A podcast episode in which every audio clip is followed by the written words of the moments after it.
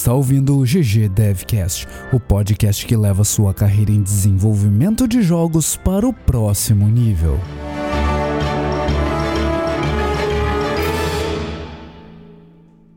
O bloco principal começa aos 16 minutos e 12 segundos.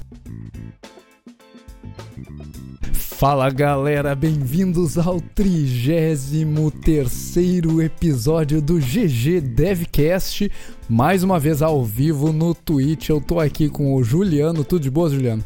E aí, pessoal, tudo de boa? Tô tranquilo aqui, muito feliz agora de estar numa segunda-feira gravando dia de semana. Vamos ver aí, já estamos com 20 ouvintes quase, cara, aí ao vivo. Mas... Impressionante, eu tô aqui com o Monclar também, né? Tudo de boas, Monclar? Tudo de boas, Bode, tudo de boas, Juca. Fala aí, geral do chat. Temos também aqui, né, o convidado que o Balde vai, vai chamar agora. Vou chamar mesmo. E a gente tá de novo com o Bernardo Pascoal, o grande Bernardo. Dessa vez ele vai falar pouco, a gente botou ele na live para deixar a live mais legal ainda. Tudo de boas aí, ô Bernardo? E aí, galera, beleza? Tentar modelar aqui para vocês e talvez no final aí, se tiverem algumas dúvidas, vocês podem anotar aí e me perguntar depois que eu respondo. No mais, eu vou deixar os caras falarem. Como é que a gente faz para ver teu, teu material aí? Cara, meu portfólio eu até postei aí, mas para quem não, não tá na live agora, é www.bernardocruzeiro.com E aí vocês vão ver os meus trabalhos lá. E aí, para quem não assistiu ou, ou escutou o episódio anterior, eu trabalho com escultura digital, mais especificamente com colecionáveis. E eu vou estar tá usando o ZBrush hoje aí para fazer uma escultura para vocês. Show Sensacional. Bola, e você fala aí pra gente o que, que você vai modelar ou você quer que seja surpresa a galera vai vendo? Vai, ah, eu acho surpresa? que a galera, com o tempo, ela, quem conhece vai reconhecer. Acho que é mais, mais interessante. Beleza. Se o GG fosse, ah, se o GG fosse milionário, a gente podia falar assim: o primeiro que acertar vai ganhar um prêmio, mas não vai, porque a gente não tem o que dar pra vocês. Não, não vai, não. O primeiro que acertar, a gente fala que acertou no caso. Vai, vai, ter um nome falado aqui. e vai pro podcast o nome. Isso, a gente fala. Né? Você acertou, parabéns. ah, sensacional. Sensacional. Eu vou, vou começar, cara, falando que se você tá ouvindo isso e perdeu a live, perdeu. E dessa vez foi massa a live, né? Tinha o Bernardo lá modelando, era uma segunda de noite, não tinha nem desculpa de estar tá dormindo no final de semana. Perdeu, cara. E isso daí vai acontecer de novo, ô, Juliano? A gente vai seguir fazendo isso daí? Mas é claro que vamos. Vamos ter vários episódios. Vários Queremos fazer lives. isso, vários lives. Queremos tornar isso cada vez mais rotineiro, né, Montar? Oh yeah, boy. Eu, cara, fazer live é uma parada divertida demais, adoro fazer live. É, eu gosto da interação ao vivo e a cores, com as cores dos nomes do chat aqui, né? É, curto, curto bastante, assim. A galera, a galera enriquece bastante o episódio. Todo episódio que a gente fez desde que a gente começou a fazer assim tá bem mais rico. A galera manda umas, umas dúvidas bem legais, manda umas opiniões, assim, que expandem a discussão. Fica bem massa. É verdade. Show de bola. E a gente tem mais um colaborador essa semana, ô Juliano. Tá sabendo, Juliano? Você, prestou aí. atenção lá? Não, né? Não. Temos o Thiago Lopes. Entrou no grupo aí essa semana e tal, já tá interagindo com a galera, bem-vindo. Welcome, Muito boy. obrigado pela contribuição. E aquela dica, né? Você tá curtindo o programa, tá, tá achando que a gente tá fazendo um bom trabalho, trazendo informação aí, nos ajuda a crescer, entra lá no apoia.se barra ggdevcast Deixa seu apoio, vem participar do grupo do Telegram, vem participar dos Hangouts com a gente, que vai ser maneiríssimo. Tá sempre divertido, cara. Muito legal. A galera troca um monte de informações lá. Eu já aprendi coisa com a galera, lá tá muito da hora. E é isso aí, cara. Venha fazer parte da família do GG. Você pode falar GG Eu também. Exatamente. GG Easy é muito cruel, cara. Que é copyrighted, né? Não. É? É, não. é copyright? Não. Não. Acho que não. Vai que, né? Não, mas você pode falar isso na sua carreira, assim, ó, você vai fazer um, vai fazer um jogo, você não vai, você não vai sofrer e tal, daí você pode falar GG isso. É, exatamente. Você não vai fazer crunch, você vai saber as paradas, tudo, sacou? Isso aí. Tá, tá uma beleza no português. Com responsabilidade. É, eu já sei que personagem é, só pelo, pela, pela cara dele, hein? E eu não, eu não tô vendo, cara. Vocês estão roubando aqui. Eu tô vendo eu porque eu, tenho... eu tô controlando eu tô o OBS, né? Twitch. Eu, eu ia dizer, sabe quem é que não gosta de, de live? Quem? A minha internet, a minha internet não, não ah, gosta muito de live. Que beleza. A minha internet ela pede arrego quando tem live. Então eu assisto ou eu participo da live, né? Não, não dá para fazer as duas coisas ao sim, mesmo tempo aí. Olha aí, o Felp seguiu a gente. Teve mais um seguidor antes ali que eu não, não deu tempo de ler ali que eu tava falando a parada, mas valeu pelos dois que seguiram agora. Opa, opa, opa, opa. opa. Acho, que, acho que temos um acertador aqui, um grande vencedor. o Ricardo Caval Silva já, já, já, acertou na lata. Já. Isso cara. que é speed modeling, meu. Cara, a gente não terminou nem é, a introdução. E, e já, o Bernardo já terminou quase. Que, que isso, cara. Qual é o personagem? Eu, eu ouvi falar que até o final dessa live o Bernardo vai ter modelado todos os personagens de Overwatch, na verdade. Nessa hora de, é, de gravação. É um quadro, cara. É uma, qual é o personagem? Ai, sensacional, cara, sensacional. Mas e aí, o, o Monclar, você trouxe dica pro pessoal ou não trouxe dica pro pessoal? Então, dica, galera, eu trouxe. Cara, não, eu não trouxe nenhuma dica de, de, de game design, nem nada específico. Porque essa semana, cara, eu sei lá, eu entrei num, num rompante, eu comprei jogo pra caramba, cara. Eu comprei, eu joguei God of War semana passada. Eu tô Abusou. jogando, eu tô jogando Far Cry 5, é, eu tô ferrado, cara. A fatura vai vir lá no, no Xablau. é, eu comprei o Far Cry, é, que eu tô jogando, eu tô, tô editando mapa também, que eu fiz aquela live. Eu quero, eu quero fazer mais uma live essa semana aí, se der tempo. É, que eu tô fazendo um mapa ali que eu já compartilhei com a galera no, no grupo do, do Telegram. Eu comprei é, Celeste, eu comprei um monte de jogo do Star Wars que tava na, na promoção do, do meio da, da Fort lá, Be With You.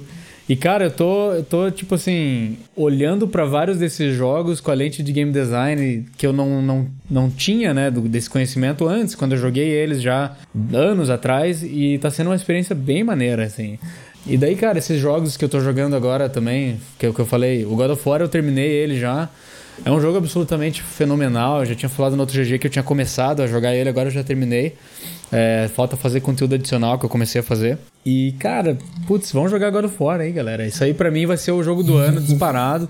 Eu acho difícil que um, um, jogo supere o que o God of War fez esse ano. Eu até brinquei lá no Twitter, é. eu falei é, que se o God of War fosse disputar com Breath of the Wild esse ano, é, o Breath of the Wild ganhou ano passado, né? Se eles fossem disputar esse ano, eu não ia saber em quem votar.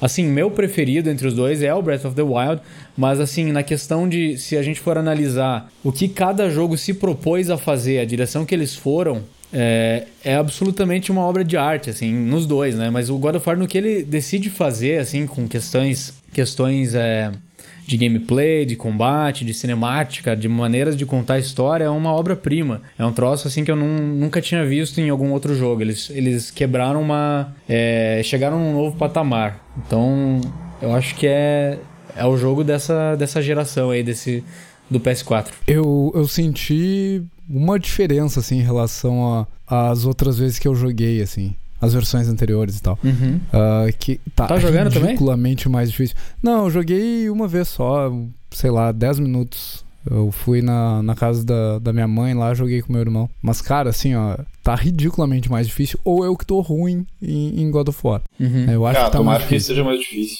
É, eu, eu, eu, achei achava os outros meio facinho. É, os outros eram um hack and slash meio, ah, vai, bate, bate, né? bate, aperta o botão bem rápido que tu ganha. Yeah. Esse dali eu, eu senti que, que já tem uma uma estratégia envolvida, assim. Eu cheguei naquele. Ah, eu ia dar spoiler. Foda-se, vou dar spoiler. Não, não dê spoiler. não você... dê spoiler, vai dar ruim, não, cara. Não mas faz é o início. É não, não, deixa, cara. Não, ah, não, não, não, não, fala não, fala não, fala não. Aquela coisa assim de, ah, não é spoiler se é no primeiro é, minuto, tá, é okay. mentira. Foi. Não vou dar spoiler. Lie. Mas é difícil pra caralho, né? Não, ele é um jogo logo difícil. Início, tem uma estratégia e tal. Ele é um jogo ah, que... É, eu acho que o combate dele, movimentação, ele evoluiu muito, né? É, do que era no, nos, God of, nos God of Wars anteriores. God of War. Nos God of Wars. É, eu acho que o jogo tá mais atualizado nesse termo de, de, de, combate, né? É, ele tem muitas referências em, em, questões, assim, tipo de combos que você faz, né? Coisas que a galera ia gostar de ver, já tava esperando. É, mas eu acho que ele tá, um, ele tá um meio termo, assim, ele emprestou muita coisa dos jogos de agora, mais especificamente do, do Souls, né? É, Dark Souls 1, 2 e 3, Demon Souls e Bloodborne até. Eu achei que ele tem bastante similaridades na movimentação e no combate. Mas ele, claro, é, ainda mantém aquela alma do God of War, da destruição, da. Ele é mais rápido que um Dark Souls ainda, né? Mas eu acho que tá com uma. Ele tem um. Elementos ali que deixou. Putz, cara, ficou muito gostoso o combate. É isso aí. Que massa. Você falou, falou sem dizer nada, né? É, rapaz, eu consigo, eu consigo. Não dou spoiler, não. Não, eu, é. ia, ia, dar um monte de spoiler já, cara. Eu ia falar e tal, daquela parada lá e tal. Né? É, que, é que assim, é, se eu for. eu não sei, de repente, se, se tem algum game designer ouvindo, ele vai considerar isso um spoiler, cara. Então me desculpe. Olha aí. Verdade, uhum. hein? Sacaneou a vida do cara aí já. Pois é. Porque eu falei de coisas de evolução de mecânica, né? Então. É, mas eu acho que você tem razão. E, e o outro ponto é que eu senti que ele tá exigindo bem mais do, do equipamento ali. Tá, né? Eu joguei pouco, mas, cara, deu para ver o FPS baixar no videogame. É, eu falei comparando isso. Comparando com é. outros jogos, ah, sim, cara. Sim. Ele dá umas quedinhas é, de FPS. É um... Eu falei, caraca, nunca tinha visto isso no é Play um 4. Os caras já estão pensando no Pro. Cara. A Sony só, mas, deixou, cara, só deixou porque é dela mesma, né? O jogo. Não, não faz sentido. No, no Pro, que, que o pessoal espera rodar em 4K, vai ter o mesmo frame drop, saca? Não, não tem condições. O equipamento sim, não é tão melhor assim. Uhum. Então, não sei se foi proposital. Ele é pra rodar 4K? Não eu sei. não sei, na verdade. Eu, eu tô chutando que seja, né? Senão qual é a moral? Ah, rode no Pro sem frame drop. Sem, sem drop. Jogue direito. Jogue direito. Não, não era o, o GTA V que saiu com esse mod? Jogue é. no PS3 ou Cara, direito comprando o PS4. Caraca, é que ele saiu bem no comecinho Porque da geração, né? Sim, cara, rodava muito mal no PS3. Tipo, era sofrível o negócio. Mas eu não sei se ele, se ele é pra rodar em 4K no Pro, cara. Acho que o Brawler falou ali, ele roda nos dois. Acho que pelo, pelos dois ele quis dizer que roda em 4K e também normal. Ah, eu acho. É, eu procurei no Google aqui, acho que é isso que ele quiser. PS4 Pro 4K e a primeira coisa que aparece é 4K Mode Disappointment. Ok, vamos pular essa é. parte. É, é isso mesmo, o Brawler confirmou ali. Vi, vi um vídeo esses dias o cara explicando as diferenças de 1080p e 4K. 4K então é você precisa de uma lupa para ver é. o problema, é. basicamente. Vamos ah, começar logo, porque o Bernardo já vai terminar o Reaper ali, cara. Tô brincando. Vai ter que começar então, o personagem, cara. Vai fazer outra skin a, a minha, a, a minha dica, você que não, não trouxe dica, eu tenho uma dica de desenvolvimento, eu mandei para vocês mais cedo no grupo lá, que é outro podcast. Né? O pessoal do Debug Log é um podcast americano, então, né, é em inglês, desculpa aí, mas é focado em desenvolvimento. Os caras são programadores e tal, então, né, minha praia. E, e eles aí, né? focam né? muito em programação, eles falam de, de metodologias, eles falam de padrões de projeto, eles entram em implementação de, de rede, então eles vão fundo na, na programação mesmo. E, e vale bastante a pena. Eles estão com, sei lá quantos episódios, ele já tem cento e poucos episódios. Não é muito velho nem muito novo, mas é, é um podcast muito bacana, muito bem produzido, a qualidade de áudio é sensacional e, e quem nos escuta mais tempo sabe que é um negócio que eu prezo bastante, né? A qualidade de áudio é, é grande parte de fazer um podcast. Então eu fica sei. a minha dica. Eu né, sei. Juliano? É, eu encho Tanto que eu ouvi até eu comprar um microfone. Né? Agora você tá ouvindo. agora, agora você tá ouvindo porque você não sabe usar ele direito. Uh. E. Ai, sensacional. Mas aí fica a dica: eles estão com 91 episódios lançados já. Eles falam bastante de Unity também. Então fica a minha dica. Você tem dica, Juliano? Não. É, não. hoje não tem dica, foi mal. Eu tenho uma dica que é, lançou a Unity 2018, da F1. Olha aí. É, é uma dica é, relevante, cara. Eu, eu não, é. não tinha visto que saiu. Eu dei, uma boa, eu dei uma boa brincada com a Unity nova, cara, e eu tô adorando. Tô adorando, tô adorando. Scriptable Render Pipeline, meu Deus. Ai, Show. que medo. Aqui no, no trampo a gente ainda não, não fez o upgrade. É, eu tô testando. Tá massa, tá massa, tá muito massa. E hoje você tem jogo de destaque ou você não tem jogo de destaque? Hoje eu tenho, cara, um jogaço que eu tô há muito tempo querendo trazer e que vocês todos conhecem e é o que eu aposto que tem uma galera aí que conhece, que é o Holodrive, cara. Jogaço free to play na Steam do pessoal da Beatcake, um jogo que tu joga plataforma multiplayer online, matando seus amiguinhos, aqui, coleguinhas. Olha aí, põe, põe o trailer aí, cara. Então eu tô mandando aí o link no Twitch pro pessoal que quiser ver também o site. Extremamente fast-paced, bem focado em skill. Muito legal o jogo. Ele está acompanhando há um bom tempo. Sim, os caras estão desenvolvendo esse jogo faz uma cara. Eles foram aquela vez na SB Games, lá na Aquiles, eu lembro. É, esse jogo ele lembra bastante aquele das antigas, o Soldat, né? Sim, sim exato. Vocês lembram do Soldat? Exato. Sim, sim, joguei bastante também. Não, não é, lembro, rapaziada. não, não sou tão velho assim. Não, imagina. É. é não. A gente jogou ele ainda quando era o Project Tilt, cara, e nos acompanhou durante o, o Ballistic no Facebook também, né? Que ele também era um jogo de browser e também fez a transição pro, pro Steam, porém free to play. Então aí, todo mundo que quiser jogar, recomendo demais, estava jogando aí esse fim de semana, muito legal. Sensacional. Show de bola, Sensacional. Vou Esse jogo vale bastante a pena mesmo. Eu não lembro, ele tem modo multiplayer local? Não sei. Local eu acredito que não. Ah, ok. Não pode jogar com um amiguinho, tela dividida e tal. Talvez seria, não, mas ó. Seria olha, bacana, seria olha aí, ó. Fica, fica a dica aí, ó. Pessoal da Beatcake e tal, se não tem, tenha. Pô, vale a pena. Show então, de bola. Show de bola. Fica aí. Fica a dica. Fica a dica. We're Mas back. e aí, ô, ô Monclaro, o que que que, que, a gente veio falar aqui hoje com aquele seu título super clickbait ali? A gente veio falar Olha. que o Reaper tá pronto. Não, a gente veio falar sobre. não, não tá pronto. Tá quase. É, a gente veio. Veio até o Bake lá, fez manual map. Não é à toa, eu vou falar aqui, não é à toa que o Bernardo escolheu esse personagem para modelar. O Bernardo escolheu baseando-se no tema que a gente escolheu para hoje, que é desenvolvendo um FPS multiplayer baseado em classes, né? Class-based, não no, no, no, termo de programação de classes, né? Aquela coisa, né? mas, mas sim um jogo que tenha várias clásses. O, ba não, o Baldi tá com fome, cara. Não. É um jogo com classe. não, não Deus, é um jogo com pera classe. Minha internet caiu aqui. Caiu, né? Tá bom, Baldi. Desculpa. É um jogo elegante. Desculpa. É, eu deixo você fazer uma piada infame de game design. É um Ai, jogo que que, tem a, que tem a classes pro jogador escolher. Então é um Overwatch, é um Team Fortress. Um Ballistic. Já conhece um Ballistic, Overkill. É... Olha aí. E é isso aí. Vamos falar, vamos falar, vamos tentar ir mais e a hoje, fundo, né?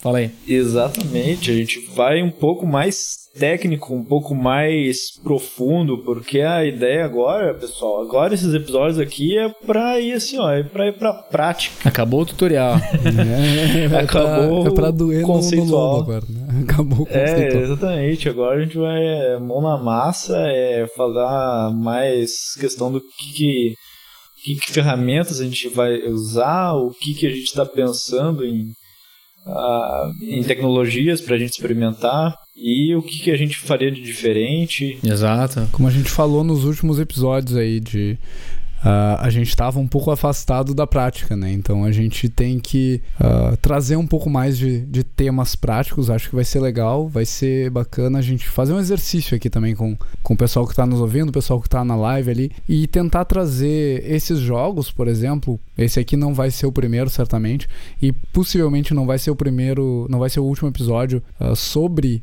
esse, esse jogo, mas a ideia é a gente buscar desenvolver esse projeto aqui uh, virtualmente ainda, né? Eu acho que a gente não vai sair programando aqui, eu pretendo não programar pelo menos. Se alguém Compartilha aí a tela aí no. Né, se alguém Sharp. audiência tiver a fim de, de programar, fique à vontade, tem meu apoio, mas nós, nós vamos desenvolver o projeto em si, tipo, como a gente faria esse jogo, que decisões a gente vai tomar, como que a gente vai fazer para que esse jogo funcione e seja corretamente desenvolvido. Para começar, você precisa de um modelador que nem o Bernardo aqui, ó. Não, relaxa. É, mas- Não. Se, se você for da. Blizzard, aí você precisa de um modelador que nem o Bernardo. né? Ai, sensacional. Mas, ô, ô Monclar, eu acho que no, no caso de um FPS class-based, aí o Juliano falou, ah, tecnologias, não sei o quê. Eu acho que as primeiras decisões não têm a ver diretamente com tecnologia, né? No início não. de um projeto desse tipo, a gente vai falar muito de game design, vai falar muito de como que esse jogo vai funcionar, que tipo de classe que vai existir, quais são as, as mecânicas básicas do jogo, né? E, e aí, a gente vai fazer um FPS class-based. O que, que a gente tem que se preocupar nesse início do projeto? Com certeza, Baldi. É, primeiro de tudo, vem a parte de, de pré-produção, né, galera? E, e na pré-produção, o game design deve começar já, já do primeiro dia. É, se possível, é, e é muito recomendável que o game designer já, já esteja fazendo é, reuniões com a programação e, e, e possa dividir o, o, o, mais cedo possível é, as ideias que ele tem é, sobre, sobre o, que, o que o jogo vai, vai suportar é, mecânicas possíveis para a programação já ir se preparando para conseguir fazer um, é, uma base forte assim pro, pro, pro jogo é, conseguir ser implementado em questões até depois de é, é, servidor e etc. Eu tô ligeiramente distraído porque o Reaper tá fantástico, mas desculpa. é, vou, é tipo dizendo assim, ó, prepara que o bicho do, tá vindo. Né? Sim. Vamos lá. É, a primeira coisa que junto assim dessas reuniões, conforme você for descrever essas mecânicas e conversando com o seu programador, a primeira coisa que você tem que fazer é prototipar é, o core do seu jogo. É, é, todas as, as mecânicas básicas, todas as mecânicas que vão estar tá lá é, e que seu jogo não, não pode viver sem. Isso é literalmente. É, são os building blocks, é a base, é o, é, é, é o óbvio, sabe? Mas que pode não ser tão óbvio assim quando você fala assim, ah, vou fazer um FPS. Mas vamos lá. As primeiras coisas que é, eu combinaria com o meu programador para a gente começar a prototipar, movimentação de personagem e arma, com alguma. É, com registro de dano, é, parametrizar todas as, é, todas as variáveis possíveis é, para usar como balanceamento, para a gente conseguir tweakar bastante durante esse, essa fase de prototipagem, porque na fase de prototipagem a gente vai querer atingir um, um game feel que vai pautar e vai, e vai servir de, é, de fundação para a gente inserir outros personagens conforme a gente for construir esse FPS. E aí eu ia te perguntar, tá, e aí como programador, tu falou, ah, vamos fazer um, personagem, um protótipo então de movimentação, arma com registro de dano. Acho que como programador, a primeira coisa que eu perguntaria no, no início de protótipo desse tipo é, tá, legal, que tipo de movimentação movimentação a gente vai fazer? Uma movimentação vertical, uma movimentação uhum. horizontal, o cara se move no mundo 2D, 3D, o cara pula, o cara tem habilidades para se abaixar, rastejar ou exato, não, ele não exato. pula, ele não. Acho que é o primeiro ponto assim. Aí quanto a armas, mesma coisa. Ah, que tipo de, de armas que tu que tu imagina que a gente vai precisar no jogo. A gente vai trabalhar com armas que são baseadas em tiro certeiro, armas que tu atira nessa direção e o tiro acerta exatamente nessa direção. Tiro, tiro certeiro, infinito. pelo que o Baldi tá falando, significa aquele hit scan que a galera já, já fala Exato. pelas interwebs aí, que significa que no momento que você é, desce um input ele vai fazer uma verificação. Se o teu mouse estiver em cima do, do seu alvo, ele vai registrar é, como hit, né? Exatamente, exatamente. Uhum. Ou se a gente vai fazer um sistema de balística em que eu atiro e existe um, um tempo em que o projétil voa pelo ar e atinge o alvo, sei lá, que nem no, no Sniper Elite da vida. Eu acho e que aí depende depois, do ah, que eu... Outros, outros fios, né? Não, vamos trabalhar com mísseis ou armas mais Sim. psicodélicas, sabe? Então, Sim. Esse, esse, essas seriam as minhas perguntas na sequência. Justamente essas são as definições uhum. que daí uhum. cabe ao game designer explicar e buscar os porquês de, disso, né? Não adianta. É, assim, eu acho que é importante durante essa fase de, de, de pré-produção conseguir definir o tom do seu universo, fazer um negócio que seja consistente. É, e que faça sentido, sabe? Não adianta nada você falar, ah, eu quero que meus personagens é, todos possam pular, sei lá. Mas aí você vai fazer um jogo de é, que é mais tático, mais realista, como o Rainbow Six Siege. Lá no Rainbow Six Siege não tem pulo, por exemplo. Ou você quer que os Caramba. personagens. É, só tem vaulting no Rainbow Six Siege. Tipo, se, se você tem um, um, obstáculo na sua frente, se apertar espaço, o personagem ele dá um vault, né? Ele, ele passa por cima daquilo. Não, você não tem um uhum. pulo livre. que mais? Cara, são to todas essas pequenas definições. Tem outra coisa que é muito importante também para um FPS que é você conseguir definir, é, ter, ter uma ideia de qual que é o tempo médio de engagement que você quer que seus jogadores tenham é, num combate, digamos uhum. assim, numa, num combate um contra um. É, de novo, usando o, eu vou usar o exemplo do Rainbow Six e do Overwatch aqui. É, num Rainbow Six é, da vida, se você acertar, de repente, se você acertar um headshot, independente da arma que for, o cara morre na hora. É, isso faz com que o time to kill, daquele, o, o tempo para você conseguir eliminar aquele personagem, seja ínfimo, seja um negócio assim. Os, os encontros, os combates do Rainbow Six Siege são muito fast-paced.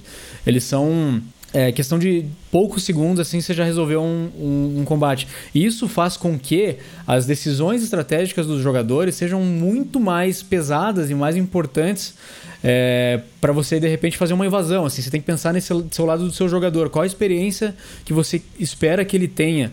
É, porque se, se for para um lado mais de Overwatch, onde os, os embates eles demoram bastante tempo. Você pega ali um personagem que tem 600 de vida, como o Roadhog, é, bota ele contra um Soldier 76 ali, que tem seus 200 e tem como se, se curar, e assim como o Roadhog também, eles podem ficar às vezes 20, 30 segundos se pegando ali, mais com o time junto ali, curando e projétil de tudo que é lado. E é um jogo muito mais amplo e aberto, que tem muito mais habilidades diversas.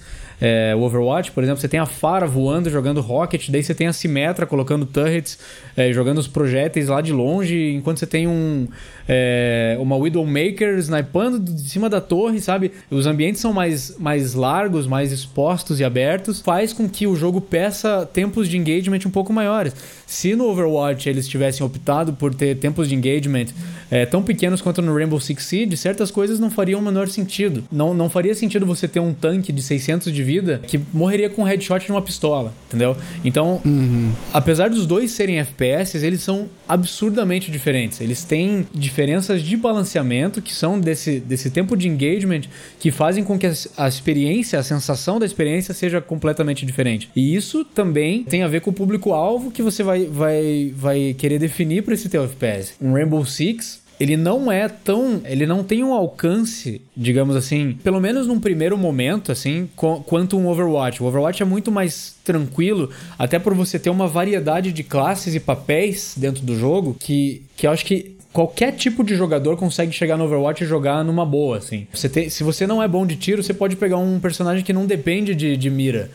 É, se você gosta de, de tiro, de, de, de, daquele negócio de reflexo rápido e dar um flick shot, dar um headshot ali no cara, um quick scope, você tem personagens assim, Widowmaker, você tem uma Kree que é muito baseado em reflexos, daí esses personagens que não dependem tanto de mira. Você tem um Winston da vida que tem vida pra caramba e se, é só se segurar o botão do tiro dele que ele vai que a arma dele vai grudar num, num, alvo que estiver perto. Aí você tem uma Mercy, que é, que é uma, uma personagem que cura, então você precisa só estar tá próximo ali, mais recuado. Você tem o Lúcio, que cura em área. Então você tem vários perfis diferentes de jogadores que são atingidos ali pelo Overwatch, são abraçados por isso. Enquanto que num jogo como Rainbow Six ou, quanto, ou como num CS, já não, não, não, é, não tem esse appeal tão grande para um público tão, tão diverso.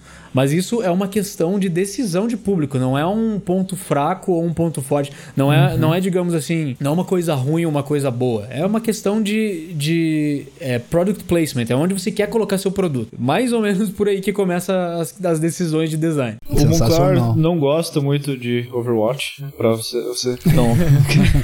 eu não deu pra perceber ainda. Né? É, ele... Eu gosto de tudo que é FPS, cara. Eu, eu jogo muito FPS. eu, eu achei engraçado que, que tu falou falou ali do, do Overwatch na questão de armas bizarras e tal, e todos os personagens terem muita vida, e aí ele não morre com um tiro na cabeça. E aí eu lembrei de um caso que, que é um contra-exemplo disso, que tem uh, um, uma mecânica parecida com o Overwatch, uhum. mas também rouba um pouquinho lá de, de jogos mais táticos, que é o Team Fortress. Team Fortress. Existem uhum. todas as mecânicas ali de projéteis que, que são mísseis, lançadores de granadas e uhum. flamethrower e tudo mais, uhum. mas ao mesmo tempo tu tem o o, sniper e o spy que dão tiros de, na cabeça do personagem e ele morre, uhum. não interessa uhum. quem é o personagem, sabe? Sim. Então tem essa, essa camada que torna o jogo acessível, Sim. Que, que é a camada que, que deixa ele divertido e tal, que uhum. permite que tu faça loucura dentro do jogo, mas também tem essa outra camada mais estratégica, que aí tu vai começar a trabalhar o jogo, vai começar a jogar com pessoas frequentemente Sim. e vai começar a entender o papel de cada um, vai entender que precisa existir um sniper uhum. dando cobertura pro time, vai entender que precisa existir um spy dando Sim. cobertura pro avanço do time. Então, é um jogo que traz um, uma amplitude maior, na minha opinião. Traz assim, bastante. Ele, Até pra sim, não, pra não. Vai fundo. Só pra, não, só pra não estragar com o que eu falei do Overwatch, assim, tipo, não quis dizer que não exista decisões táticas no, no Overwatch. A gente tem é, o cenário competitivo muito forte, assim, no Overwatch, né?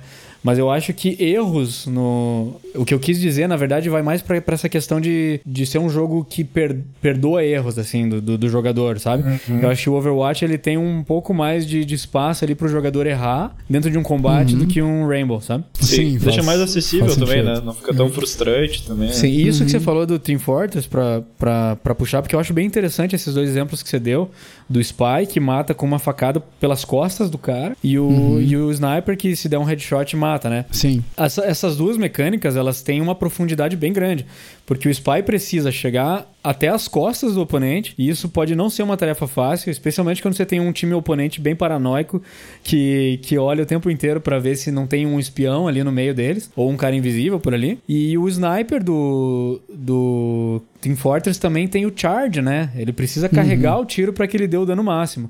Então você, você abre mão de, um, de uma taxa de tiros rápida que você poderia puxar a mira e já atirar imediatamente, mas mesmo que você der headshot não vai dar o dano máximo e você não vai necessariamente matar. É, então você tem, que, você tem que pensar, será que eu vou carregar esse tiro no máximo para arriscar dar um headshot e também ter a possibilidade de errar esse tiro? Ou eu vou já tentar dar um tiro de uma vez só, entendeu? Então isso dá pro jogador essa profundidade da, da, da estratégia. Uhum. Uhum. E aí seguindo ainda junto com mecânicas e público-alvo e essas decisões iniciais que tu falou de tempo de engagement, uh, movimentação e tal, também começam algumas decisões mais, mais técnicas, né? O Brawler perguntou assim, uma pergunta.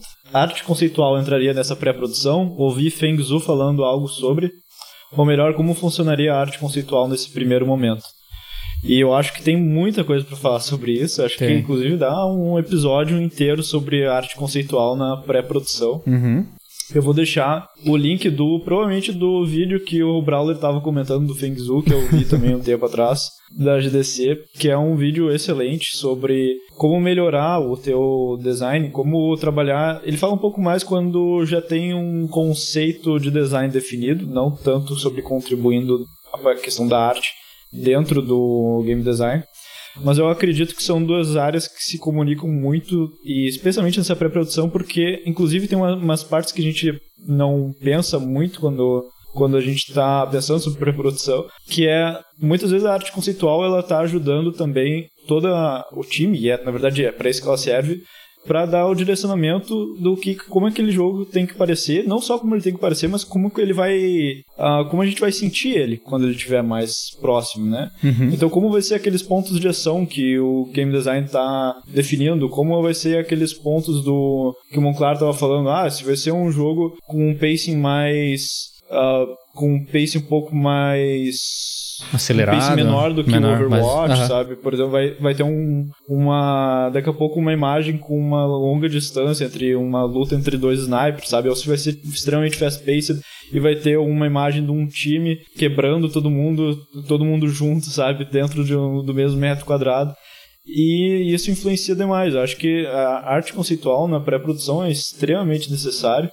E também para definir já coisas que vão guiar a produção mais tarde, sabe? Tem, tu tem que saber, por exemplo, em jogo de classe, as classes têm que estar muito bem definidas, né? Acho que uhum. já falou isso em algum, alguns episódios atrás, de, por exemplo, tem o pega o tanque do Team Fortress e pega outros papéis semelhantes dentro do Overwatch também, vê como é que a silhueta deles é mais parecida, né? Vê como a silhueta do personagem mais rápido, geralmente ela é mais fininha, com pernas grandes para dizer que corre bastante. Uhum. E é, os personagens mais poderosos geralmente ele vai ter arma maior, sabe? No Team Fortress a gente tem aquela divisão bem clara do azul e do vermelho entre os times, e aí tu usa aquilo em todo o environment também para criar essa distinção, sabe? Então, eu acredito que tem muita coisa aí. É, eu acho que o concept é tão importante quanto o game design. Acho que o concept é meio que o game design da arte, assim, fazendo um paralelo uhum. bem grosseiro. É, exatamente. Mas do tipo assim, se você não tiver isso, você vai ficar à mercê ali da, da sorte, assim. Se você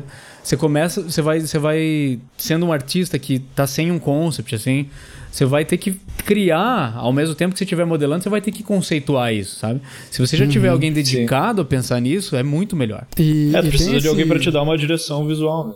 Assim como um protótipo, né? Pro game design. Exato. Assim como, uma... assim como o protótipo, ele vai, ele vai permitir que a equipe entenda a parte mais mecânica e o, entender quão divertido o jogo vai ser ou não vai ser, né? A, a arte traz esse, esse outro lado mais uh, abrangente do jogo, sabe? Entender o conceito uhum. do jogo, entender como que. Exatamente. Por que, que esses personagens estão fazendo o que eles estão fazendo, como que o environment entra na história e, e ajuda muito na, na hora de entender e, e, ter todo o time alinhado, né? No conceito do jogo. Sim. Ó, oh, o Brawler fez uma, uma pergunta follow-up ali. Basicamente era o que eu já ia falar é, na sequência de. O que, e o game designer, como é que ele faz para manter a equipe visualizando todo esse conteúdo conceitual enquanto ele trabalha nas mecânicas e afins. Ele disse que ele tem sofrido um pouco para uhum. manter o pessoal do, do grupo lá dele vendo esse tipo de coisa. Ele falou, tem que fazer reunião, algo do tipo. É, eu acho que baita pergunta. É uma baita pergunta, cara, e, e, tem uma resposta simples, cara, que é protótipo. É, uhum. Protótipo é a forma mais é, eficiente de, das pessoas entenderem é, essas mecânicas, porque é um jogo, você tem que sentir ele funcionando, você tem que é, sacar, você tem que se divertir com ele para pegar bem como é que funciona a ideia. Eu acho que primeiro vem a documentação, claro, que eu acho que é, é, um, é uma ferramenta para o game designer, é um auxílio que ele vai ter, é um auxílio que a equipe vai ter para consultar coisas durante o desenvolvimento. Mas a documentação ela tende a ficar obsoleta, especialmente quando começa a surgir protótipo. O protótipo ele vai ser é, uma realização da, daquela documentação. Nada mais do que isso. Ele vai, ele vai ser melhor do que qualquer documentação que você fizer. Porque ele, ele tem as mecânicas vivas, em tempo real ali. Você não tem, não tem como explicar melhor do que você jogar a parada mesmo, sabe? Eu posso uhum. tentar explicar a mecânica do Overwatch com toneladas de texto. Eu posso tentar explicar como é que é o fio ali de puxar a arma do Reaper e segurar ali as escopetas enquanto elas atiram. Não vai superar, nunca vai superar você jogar é, o, o jogo com o Reaper e sentir como é que aquilo funciona. É, então, Sim. tipo, é muito. É, é aí que entra o processo iterativo. É você jogar o protótipo, mostrar para sua equipe, coletar os, as informações que você tem, coletar feedbacks da galera, voltar para o protótipo para inserir essas coisas, para você fazer modificações de acordo e, e, esse ciclo seguir assim durante o desenvolvimento todo do jogo. Uhum.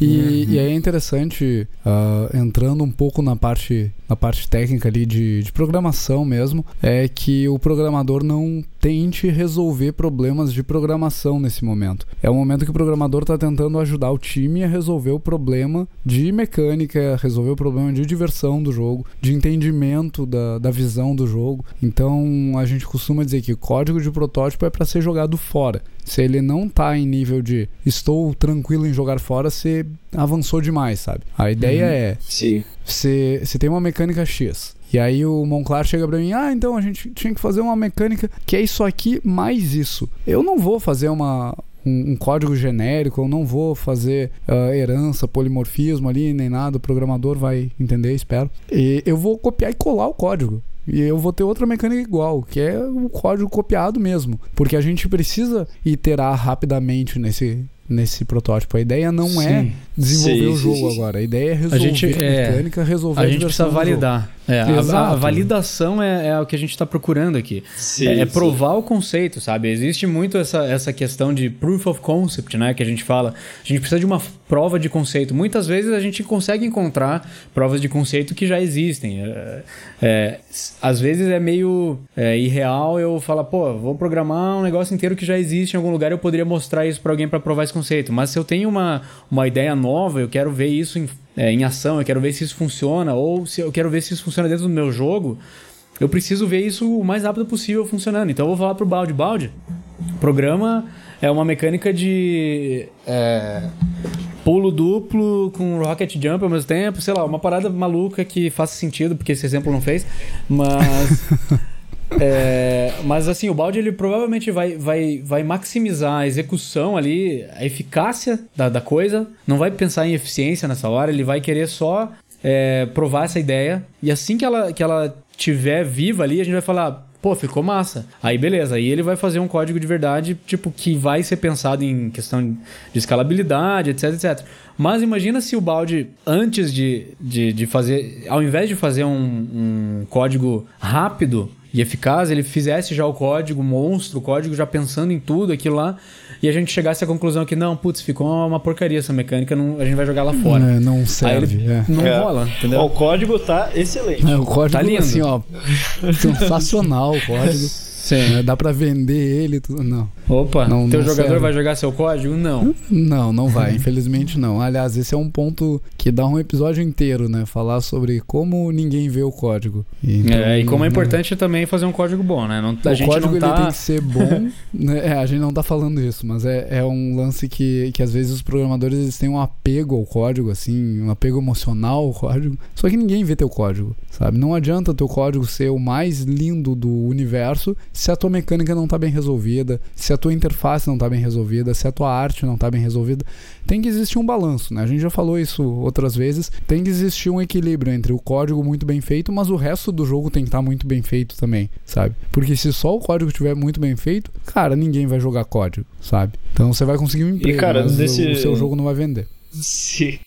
Nesse ponto, assim, uh, e, e, pegando o protótipo também, passos práticos de prototipação ainda em pré-produção, durante o desenvolvimento da arte, inclusive, tu, cara, usa conteúdo de jogo anterior, sabe? É protótipo, tu tem que estar tá com o que tu já tem pronto, usa. A gente Exato. fez isso no, Exato. a gente fez isso no Copa Toon na na é, e é, funcionou. A gente usou, bem. é, a gente usou assets do Copa Toon primeiro que foi feito na Aquiles para começar proto o protótipo. É, em acho que dois dias eu já tinha um um dia Sim. eu já tinha um campo lá com o personagem andando e chutando a bola, cara. Foi tipo, é o que você é. precisa, sabe? E o Brawler só. O Brawler perguntou, daí assim. Ah, então eu posso gerar protótipo e criar conceito e design a partir dele? Tipo isso? Exatamente isso. Exatamente. É exatamente isso, Brawler. A melhor, a melhor forma é, é partir para pro protótipo assim que der. Assim que você já tiver uma ideia formada é, e as pessoas do seu time que forem trabalhar nele tiverem já com essa ideia, parte pro protótipo, cara. Usa cubos, usa só, usa prefabs, usa qualquer coisa já que você tenha pronta. Cara, e vai, vai testar gameplay. Asset Store. Asset, Asset Store, tá asset, isso, asset de graça, etc, etc, etc. Exatamente. O pessoal que tá usando Unreal, quem, quem foi que publicou um monte de asset de graça esses tempos? A própria, a própria Unreal. A própria Epic, exato. É, eu, lembrava que alguém Epic. tinha publicado muito asset de graça. Então, que era tem... todos os assets do... Eu não lembro qual era. Com o jogo que saiu de, de desenvolvimento agora. É o Paragon. É Paragon. Paragon, é? exato. É todos os assets do Paragon. Todos os assets uhum. do Paragon. Então, é. cara, tem asset disponível. Eu dei uma brincada lá, tá bonito. E, e aí tem outro ponto ali que o Monclar trouxe antes e que, que vale reforçar também. O lance de referência, eu acho que, que é muito importante. O, uhum. o teu time, ele tem que consumir referências. Não só o game designer. O Verdade, programador cara. tem que consumir referência, o artista tem que Bom consumir ponto. referência. Nossa. Pra gente conseguir se, se conversar melhor, se comunicar melhor e na hora de fazer um protótipo, conseguir otimizar o tempo que a gente está investindo nesse protótipo. Por Boa. exemplo, ah, a gente vai fazer um, um jogo que é muito parecido com Overwatch. A gente não vai prototipar as mecânicas que, que a gente vai quase copiar do jogo, sabe? Essas mecânicas a gente sabe que funcionam, a gente entende. Já estão provadas, né? Já estão provadas. A gente vai usar o protótipo para esclarecer ah, como que essa mecânica funciona com essa mecânica. Ah, e quais são essas mecânicas? Ah, copia desse jogo e desse jogo. Não que o jogo final vai ser uma cópia, mas a gente vai usar aquele conceito que já existe para economizar tempo, porque a gente não está interessado em fazer essas mecânicas agora. A gente sabe que a gente vai conseguir resolver elas depois. A gente está interessado em isso aqui funciona com isso aqui? Será que fica divertido? E a gente vai colocar isso no protótipo e testar essas coisas juntas sabe? Então, referência, cara, é, é essencial. E, e, eu vejo muito, muito isso em galera que tá começando, fazendo aquela transição de sou jogador para agora sou desenvolvedor de jogos. E aí existe uma resistência, assim.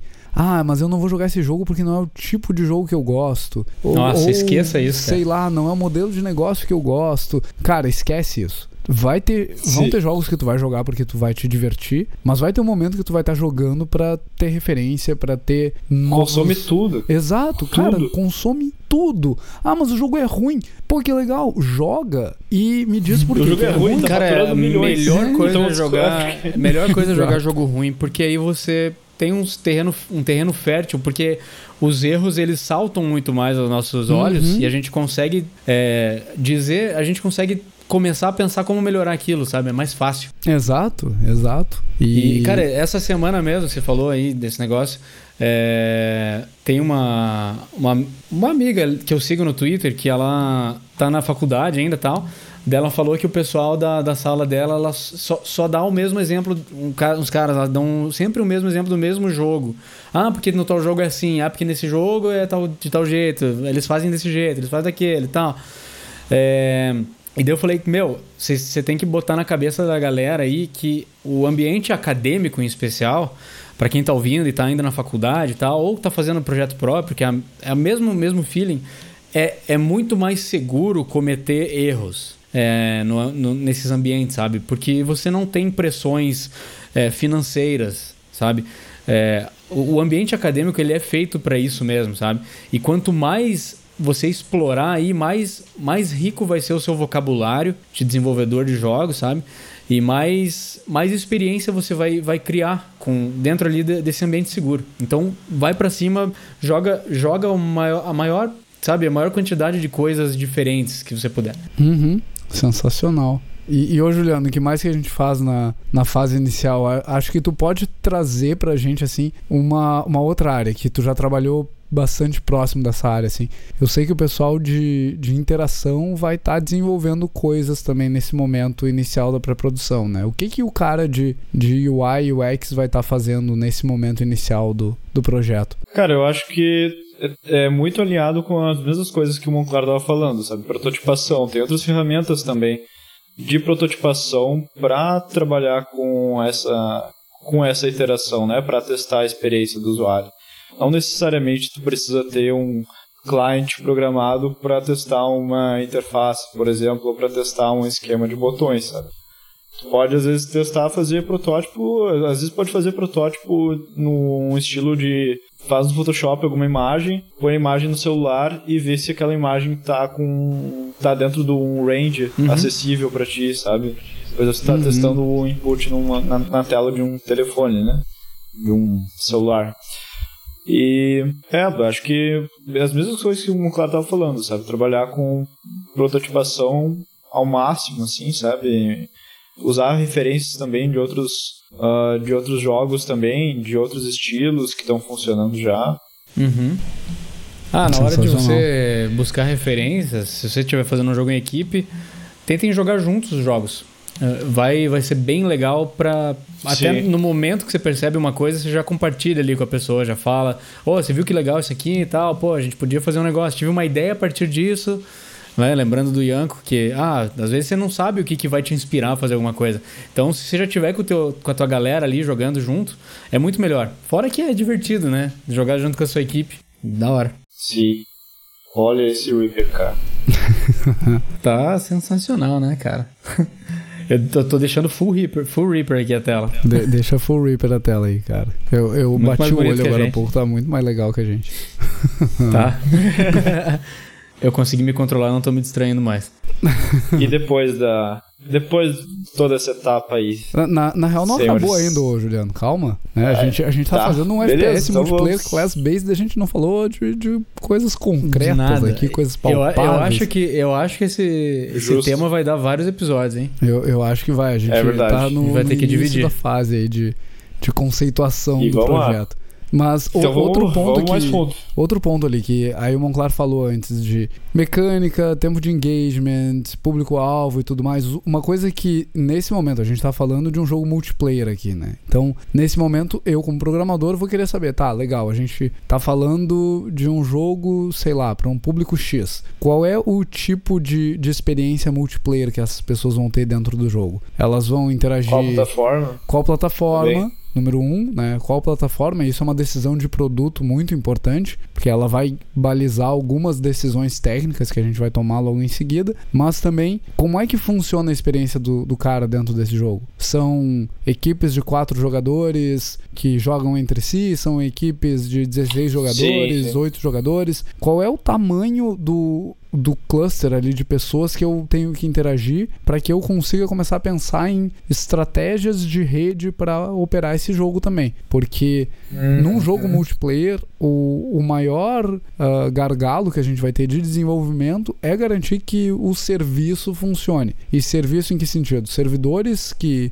conseguem aguentar a carga de jogadores que a gente tenha, servidores que são eficientes do ponto de vista financeiro também, porque existe um, uma linha ali que, que é o, o nível de custo do jogo versus o lucro do jogo que vai te dizer quanto que tu pode gastar com servidores, sabe? Então, é, essas são outras decisões que a gente tem que tomar nesse momento a respeito de um, de um jogo desse tipo também. Não adianta se um jogo for uh, tá fazendo jogo premium que tu estima que cada usuário tá dando de lucro, sei lá, os 3 centavos por hora que ele está jogando, e aí o custo do servidor é 5 centavos.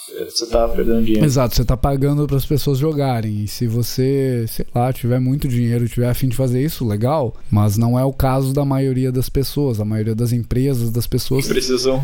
Precisa, sobreviver. no mínimo, pagar o projeto, pagar o, o custo do que foi desenvolvido, do que foi apresentado para os jogadores e preferencialmente ter lucro para poder seguir fazendo projetos, né? Que a gente não, não vive de luz aqui, né? Dentro disso da experiência que, que o Baldi falou, é, pensando na experiência é, do jogador mais profundamente, você tem que se perguntar se o seu jogo vai ser competitivo, que hoje não se fala em jogos assim de FPS sem pensar em e-sport, né? É, então, o que, que que tá acontecendo ali com o Bernardo, cara? Ele mudou? Cadê o Reaper, cara? Ele já tá fazendo ele vai começar um novo segundo agora. personagem. Vai, ele vai fazer outro Reaper. ele, ele vai... Eu já sei quem que ele tá fazendo ali, só pela... Que isso, Só pelo shape cara? inicial ali. Eu, eu não sei ainda. Ah, eu já sei quem é. Eu já Mas sei vamos lá, é. mas vamos lá, vamos lá, vamos lá. É, questão de, de esporte, né, cara? Se você tá pensando em fazer um negócio competitivo, assim, é, eu acho que o foco do seu balanceamento vai ter que ser muito mais pesado. É, vai ter que ser um negócio. Especialmente num class-based shooter, que é um troço extremamente difícil de você manter bem balanceado e competitivo, sabe? Porque a galera chia muito, os jogadores é, percebem uma coisinha às vezes que você faz, é uma, uma diferença que, que dá ali, que às vezes o cara percebeu que ele vai já pro fórum, vai lá pro Reddit, vai lá, não sei, no Twitter, vai xingar muito. E você tem que estar tá pensando já nisso, assim, claro, isso é uma coisa que lá pra frente você vai, vai, vai começar a ter que lidar com, mas você tem que já pensar desde o começo direitinho, porque senão você vai se dar mal. Quem será que é? Eu, eu achei que era um personagem, mas não é. Eu também achei Agora eu tô achando. Agora eu já acho que é outra ali que o Brawler falou. É, eu também, mas tem que falar o nome, brother. ah, Tem que- vai tem que saber ter que catar na internet. Ele tá aí, falando, cara. ele, ele tá dando a descrição do personagem e não lembra o nome. o pessoal que tá só ouvindo. Ah, não, tem, tem que falar o Mas- nome, senão não ganha o, o prêmio aí. Exatamente. E, cara, mas essas questões técnicas, ainda mais num jogo multiplayer, e tu vai ter que, junto com isso, definindo também, né? O, como, é que tu vai, como é que vai ser a plataforma, como é que vai ser a operação do servidor, tu tem que saber ah, do teu consumidor quem é, qual é o- a máquina que esse cara vai usar. Qual é o, qual é o device mais. mais. Mais podre. Mais poder, porque a gente usa o lower target device, né, em inglês. Ah, Mas é o, o device com um nível mais baixo, né? O low end qual é, ali. qual é o. É, exatamente. Pensar qual é a máquina mais fraca. Se isso é um jogo pra PC, pensa qual é o PC que o cara vai estar ali jogando, qual é o público que, que vai ter o PC do cara, daqui a pouco vai estar com o PC da Xuxa, daqui a pouco vai estar um PC do milhão. E é. PC do milhão, Qual é o- cara. É. Ninguém vai pegar a referência, ô, Juliano. O cara tá jogando Pô, o PC da avó. entregando aqui. O P- PC da Xuxa. Isso. Olha aí, mandou o nome. Winston. É, eu acho que é o Winston, sim, cara. Eu, eu acho que é Eu isso. também acho, é esperar o. Bernardo. Confirma, Bernardo. Acho que o Bernardo está incomunicável. É. Ele, tá, ele tá tão focado. focado. ah, ele falou no chat lá, acertou miserável. Acertou miserável. é, o Bernardo aí que tá, tá terminando todo, todos os personagens do Overwatch é. em um episódio, né, humilhando a galera. todo ele, vai, ele vai fazer todos os personagens do Class Based Shooter aqui. Né, a, a gente tá, tá tendo ideias loucas aqui, o Bernardo já terminou todos os personagens. É impressionante. É. é. Como diz o bacharel, de... aqui, o negócio aqui é execução. Exatamente. É Pré-produção, o Bernardo Sai do tá concept, vai direto pra execução. Exatamente. Exatamente. o, cara, e uh, puxando ainda no papo ali do, do device mais reca, tu vai pensar que uh, se ele tá usando esse device, tem que pensar qual é a placa de vídeo que esse cara tá usando, por exemplo. Pra, pensando na parte de arte técnica, né? E aí tu vai pensar assim, ah, quero fazer milhões de efeitos, quero fazer um Overwatch Aí daqui a pouco tu vai ver que ah, não dá suporte para a maioria das coisas que tu quer fazer. É, o shader model não, não suporta. É. Exatamente. quer fazer coisas com o shader model 3.0, mas às vezes pode não, não funcionar, porque tem um, é mais atual, é mais atual, né? E. O cara tá rodando uma placa de vídeo on-board, shader model 2. É, exatamente. É mas, problemático. Mas aí você vai pensando também, prototipando também coisas que vão uh, vão estar tá no teu lowest target device também, sabe? Vai testar no computador num computador lá antigaço e ver se tudo que tu tá pensando em fazer vai funcionar e se tu vai funcionar com quantidade também. Quando tiver com todas aquelas pessoas naquele jogo multiplayer rodando ao mesmo tempo, com monte de personagem, com um environment super detalhado. E o Overwatch é um ótimo exemplo disso, porque o Overwatch rodava no meu notebook extremamente antigo e rodava muito bem, super adaptável. Todos os jogos da Blizzard, né? É um absurdo. O Overwatch uhum. e o Doom também, cara, meu Deus, os dois, os dois tecnicamente falando assim, então são dois absurdos. E, e aí tem um ponto, acho que, que a gente esqueceu ali, que a gente tá falando de coisas mais práticas aqui, né? Então, eu, eu sempre digo e hoje eu esqueci de falar, tudo isso você vai fazer com uh, alguma forma de manter seus dados salvos e alguma ferramenta que permita a ah. colaboração entre as pessoas. Né? Então, em primeiro lugar, documentação. Aí eu, eu não sei o que o Monclar vai sugerir, mas eu sugiro, cara, usa o Google Drive. Isso vai aí com, mesmo que eu uso, Drive que sempre que usei, é, sempre usei. É o melhor jeito de, um, de colaborar, né? Faz nove anos, todo, durante toda a minha carreira eu uso o Google Drive para todos os meus documentos. Nove no, anos já? Nove anos. Desde o começo a galera. De Google Drive? A galera, tipo assim, desde o começo tinha, tinha gente que falava assim: ah, não usa o Google, não sei o quê, a planilha é não tem certas funções que o Excel tem e tal. Mas, cara, eu nunca tive que usar. Nunca precisei alguma coisa que não tivesse lá dentro do, do, do Google Drive, sabe? Uhum. Se não tinha alguma coisa, tem como fazer algum workaround. É... Tem um monte de ferramenta. Tem ferramenta tem um pra caramba. Tu, e como tu pode o fazer falou, plugins. Sim. E como o Balde falou, cara, a questão de compartilhamento é a melhor coisa, porque você não. É, vamos comparar. Se, se eu estiver fazendo um negócio no Word aqui, eu salvo meu documento, eu mando para você. Aí eu não sei se você vai abrir na hora, se você vai abrir depois. Daí eu já tenho algumas modificações que eu já fiz, eu já pensei em algumas coisas, alguns, algumas melhorias sobre alguma mecânica que eu descrevi ali. E aí você vai lá e abre aquele documento, daí você vai falar umas coisas que eu já pensei, já melhorei. E aí fica aquela comunicação truncada, aquele negócio que tipo, você tá num ponto e eu já tô lá na frente. Se a gente tivesse no Google Docs, é, você já teria. Você não, não teria visto essas partes aí. Você já você estaria vendo um documento vivo, sabe? É, exatamente. Ah, até tem, a, tem a, plataforma de, Deixando de comentário da, da Microsoft, mas ela é paga, né? Uhum. É, pois é, não sei.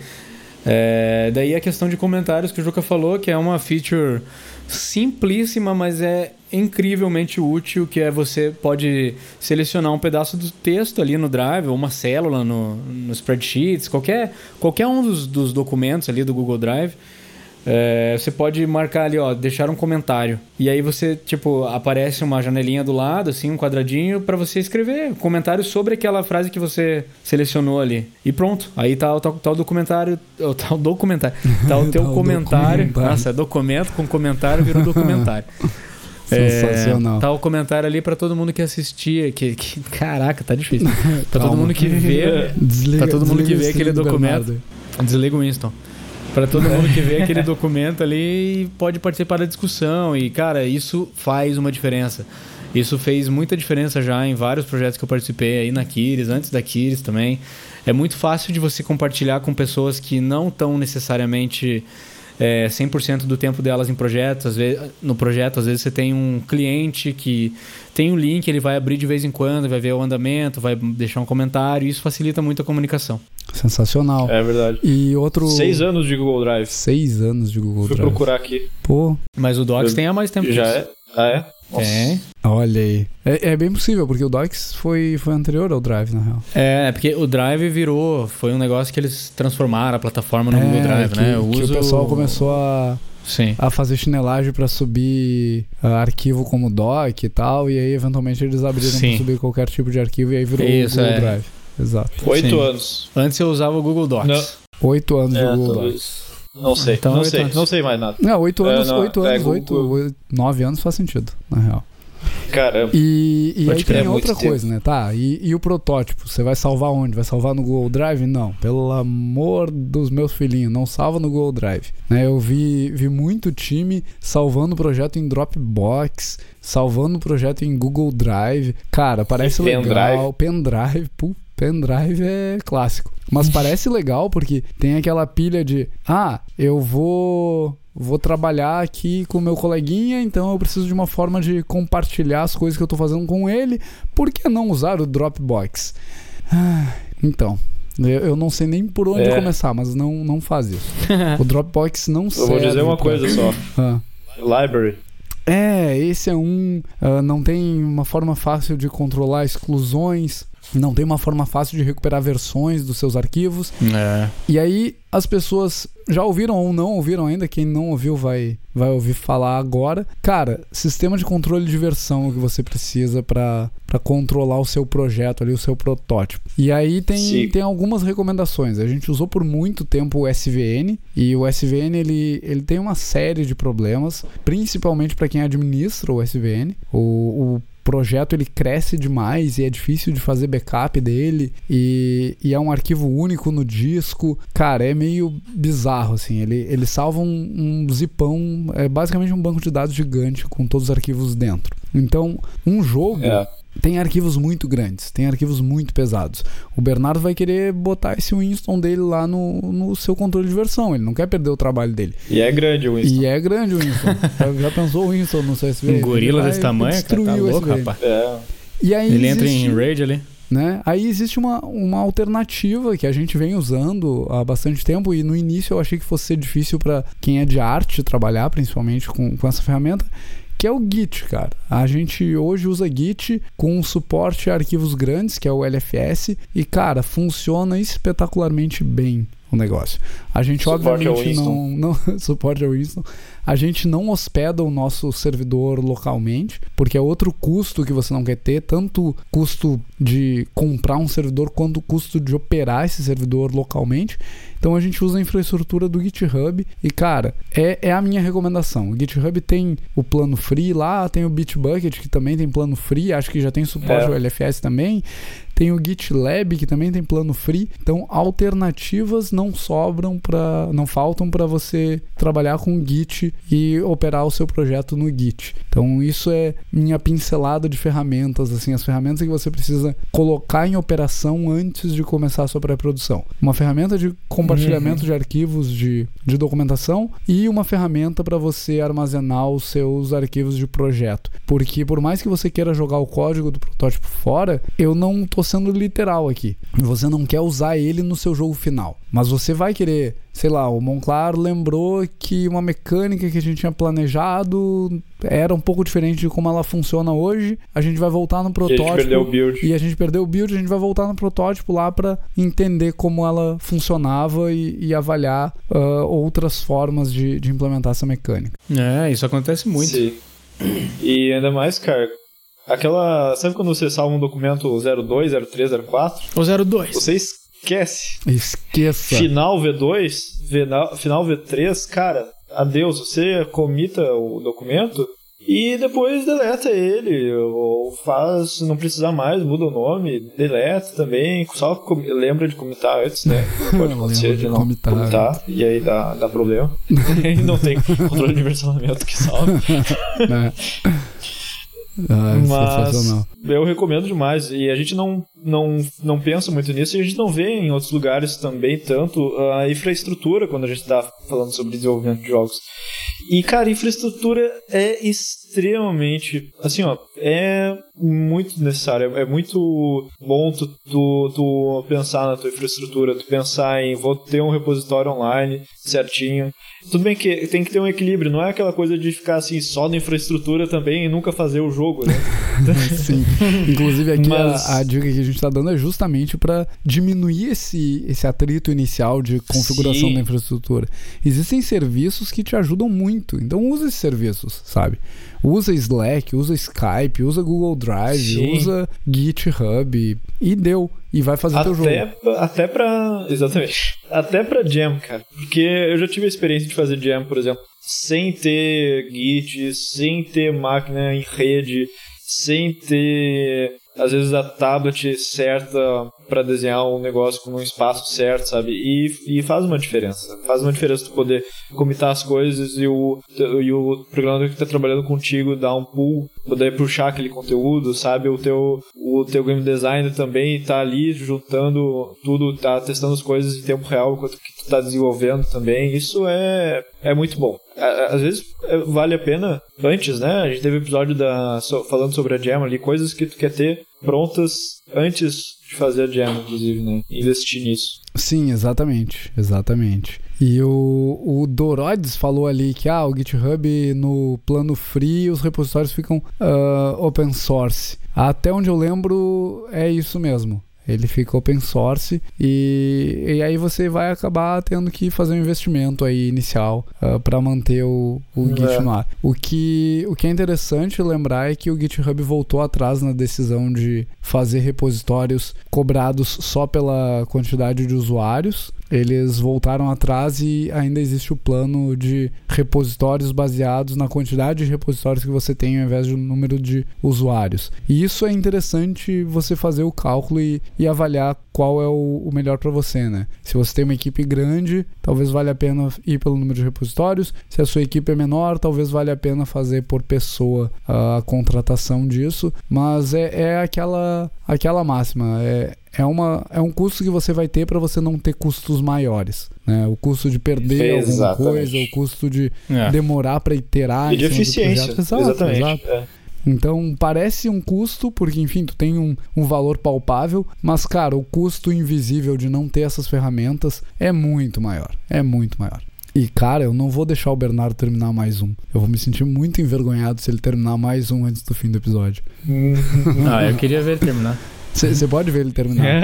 eu só vou encerrar o episódio. Ah. Então, é, eu. Mas já? Eu já vou. vou Tem tanta já. coisa pra falar, cara. Eu, então, já vou. Eu, eu, eu já vou. Eu, eu já Meu Deus, cara. Encerrar esse a gente não, não, A gente nem arranhou a superfície da parada. É, você vê como é profundo. Tanta é. coisa, velho. Então, o, o, que eu ia dizer é isso, cara. Eu acredito que tem muito assunto ainda. A gente pincelou o que, que é o começo da nossa pré-produção. E, e como vocês puderam ouvir a gente falando, é, é um monte de coisa acontecendo. E a gente resumiu isso num episódio de, de uma hora mas tem muito mais para se falar. A gente vai voltar nesse assunto, uh, sei lá quantas milhares de vezes ainda, e a gente vai chegar num desenvolvimento de um FPS class-based multiplayer que você vai pegar os episódios e vai programar o seu, seu FPS lá e lançar e ganhar dinheiro. E aí nos manda 10% depois. Olha. Né? E, e esse é o nosso objetivo aqui. Eu acho que vai ser interessante, vai ser um exercício bem legal chegar nesse, nesse projeto aí, ter uma, uma visão mais clara do que, do que é o projeto. Vai ter, sei lá, parte 1, 2, 3, 25. Talvez valha a pena até fazer uma sessão separada. E dito isso, Juliano, considerações finais. Cara, eu, eu, quero dizer que eu adorei esse formato. Eu tô vendo agora o Bernardo fazendo um cabelo. um cabelo maneiríssimo aqui pro. Caramba, cara. Pro Winston. E olha só, você que tá ouvindo o podcast, dá uma checada no vídeo, porque, cara, tá muito bom. Eu acho que a gente tá conseguindo chegar num formato que é bem a nossa cara, falando uh, bem sobre parte técnica enquanto que o Bernardo tá modelando aqui, não consigo nem pensar direito. é, eu dei uma, dei uma lagada, eu preciso testar isso, legal, preciso treinar isso melhor. A gente, a gente vai ter que fazer umas sessões e privadas. Rolou, rolou um buffer aqui várias vezes. é, eu tenho um rodinha aqui. É. E, cara, uh, eu acho que a gente falou então sobre prototipagem, sobre pré-produção, prototipagem na pré-produção, a gente falou sobre infraestrutura. Então acho que já dá para ir preparando aí alguma base para começar o desenvolvimento de um, de um jogo e também eu acho que a gente vai ter que falar muito mais sobre isso, que nem o Paulo falou, a gente tá, ainda está nas primeiras etapas do desenvolvimento, a gente né? tá nas primeiras e a gente horas. quer ir mais mais deep ainda, mais fundo ainda, mais profundo. We, we have e... to go, we must go deeper. Exatamente, essas são as minhas palavras e deixo aí pro Monclar também. É, galera, eu Gostei muito desse episódio. É... Cara, tem muita coisa a ser falada ainda sobre o game design. É... Coisas, coisas teóricas, coisas de decisão de jogador, tipo, sei lá, até tentar ir um pouco na, na questão da psicologia do jogador, assim, tentar analisar o jogo com algumas lentes, assim, tentar usar algumas ferramentas de, de game design, assim, questões, por exemplo, as, as lentes do, do livro do Jesse Shell para algumas ideias ou algumas ferramentas de é, comportamento do jogador para analisar para que lados que seu jogo está indo, se quer um, um, público mais hardcore, etc, você quer um, um público mais casual, cara, dá para, nossa, dá para ir muito longe nesse, nesse tema. E daí depois começar a explorar as classes em si, como é que a gente faz para elas serem complementares uma a outra, é, como, como manter o gameplay interessante, como não ter overlapping entre uma classe e outra, um personagem não fazer a função exatamente igual a que o outro faz, ter diferenças. É, é, a parte que eu mais gosto, na verdade, essa criação de mecânicas e, e, tornar essas mecânicas divertidas, criar situações ali que, que o jogador se sinta empolgado, manter ele no flow. Cara, é um troço que dá para ficar falando literalmente horas e horas e horas e horas sem parar. Sensacional. É, a gente vai voltar a falar desse, desse tema aqui, definitivamente. Vamos continuar nisso. Eu quero falar sobre essas questões de mecânicas também. E como é que o pessoal nos encontra, Balt? O pessoal nos encontra. Bom, se o pessoal não nos encontrou, ele não vai saber como nos encontrar, né, ô Juliano? Agora tem um. Como é que tá aquela, aquele site lá? É Paradox. O, como é, que... é Paradox. É. Né? No... Como é que o pessoal nos encontra em outras dimensões? Em outras dimensões. O pessoal pode nos achar no Twitter, né? Arroba GGDevCast. O pessoal pode nos achar no Twitch aqui, no twitch.tv barra GGDevCast. No YouTube, que eu acho que não é GGDevCast. Hum. Eu acho que é, não? Não, acho que eu não, não fiz Procure o por GG Devcast que você vai achar. Você vai achar o GG Devcast no YouTube. Você pode ir no site, que é o ggdevcast.com.br. Você pode nos mandar e-mail pelo contato arroba ggdevcast.com.br. Você tá curtindo o programa, você pode deixar seu apoio no apoia.se barra ggdevcast. E certamente a gente vai voltar mais nesse assunto. Eu não vou deixar o Monclar falar só de game design, eu vou falar de rede, vou falar é. de, de, infraestrutura, é. vou falar de Amazon aqui, vamos, vamos falar de escovação Fala de, de bit, shader. falar de shader. Nossa senhora, o negócio é longe. Não, cara. o negócio vai. E sabe o que, que ia ser louco? Eu vou jogar uma ideia, eu vou jogar uma ideia no ar aqui que ferrou, né? Eu vou ferrar Ei. com a gente mesmo. Ia ser louco a gente fazer um FPS aqui ao vivo. Ei, ia ser louco mesmo. Olha, Ia ser bem louco. Ia ser bem louco. I, ia levar alguns anos, eu acho, mano. A gente pode tentar, cara, né? Bernardo já tá adiantado aqui, ele já tem os personagens. Já terminou o personagem. Dai, dai, é, dai. Coração. Mas então, cara. É que eu ia pedir pra ele botar o coração. Por mim, é isso aí. Sensacional. Muito obrigado a todos nessa noite de segunda-feira. E por mim, é GG. GG. GG.